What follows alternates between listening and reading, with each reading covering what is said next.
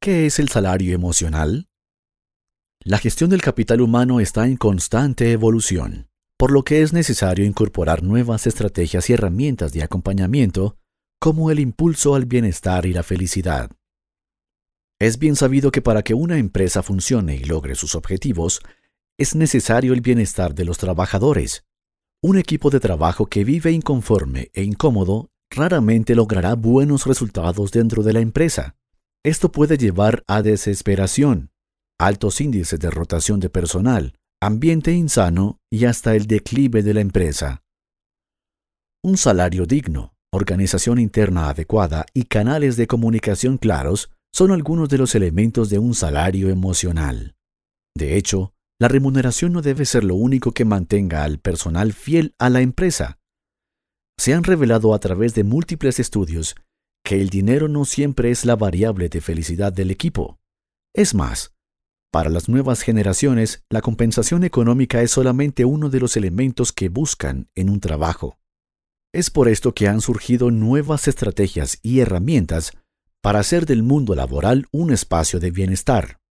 Con el salario emocional se busca alcanzar el óptimo rendimiento del personal y mejorar exponencialmente el ambiente laboral. Esto es porque el clima laboral, en muchos casos, determina la fuga de talento valioso para la empresa. Los jefes desmedidamente demandantes son parte del esquema del pasado que poco a poco va desvaneciéndose. Con esto surgen los nuevos líderes que buscan acompañar y sostener la firmeza de la compañía trabajando con sus equipos. ¿Qué es el salario emocional? Es un complemento al salario económico. Son aquellas retribuciones no monetarias a las que puede acceder el trabajador. Su objetivo es motivar, incentivar el liderazgo y dar felicidad y bienestar dentro de la empresa. De esta manera se logran entornos positivos para impulsar el desempeño y mejorar la calidad de vida del trabajador. Ejemplos de salario emocional puede parecer complicado implementar otro tipo de salario en la empresa, pero es más fácil de lo que piensas. Mira estos ejemplos de cómo comenzar a incluir esta estrategia dentro de la compañía para lograr un mejor ambiente laboral. Felicitar y reconocer el esfuerzo. Esta es una de las estrategias menos utilizadas, pero más valoradas por los miembros del equipo. Es normal que se vea a los jefes como recriminadores o correctores profesionales que únicamente critican y demandan más trabajo.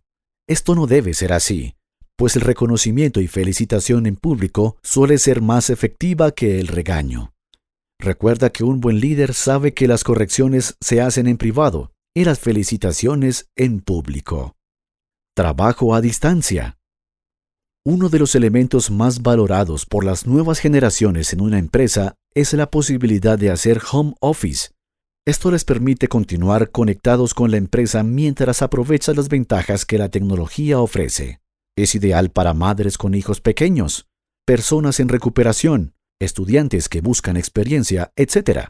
Claro que para ser efectivo requerirá de reglas claras y horarios que se respeten, así como acuerdos de confidencialidad.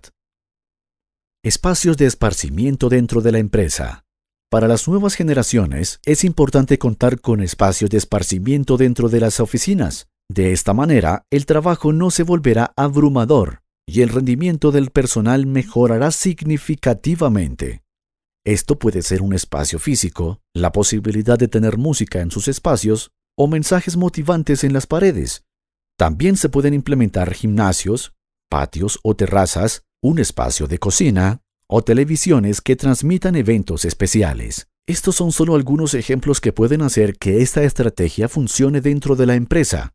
En KOM contamos con un servicio de diagnóstico de ambiente laboral e implementación de estrategias para mejorarlo. Conoce nuestros paquetes de servicios de outsourcing y comienza a mejorar el ambiente laboral de tu empresa desde hoy.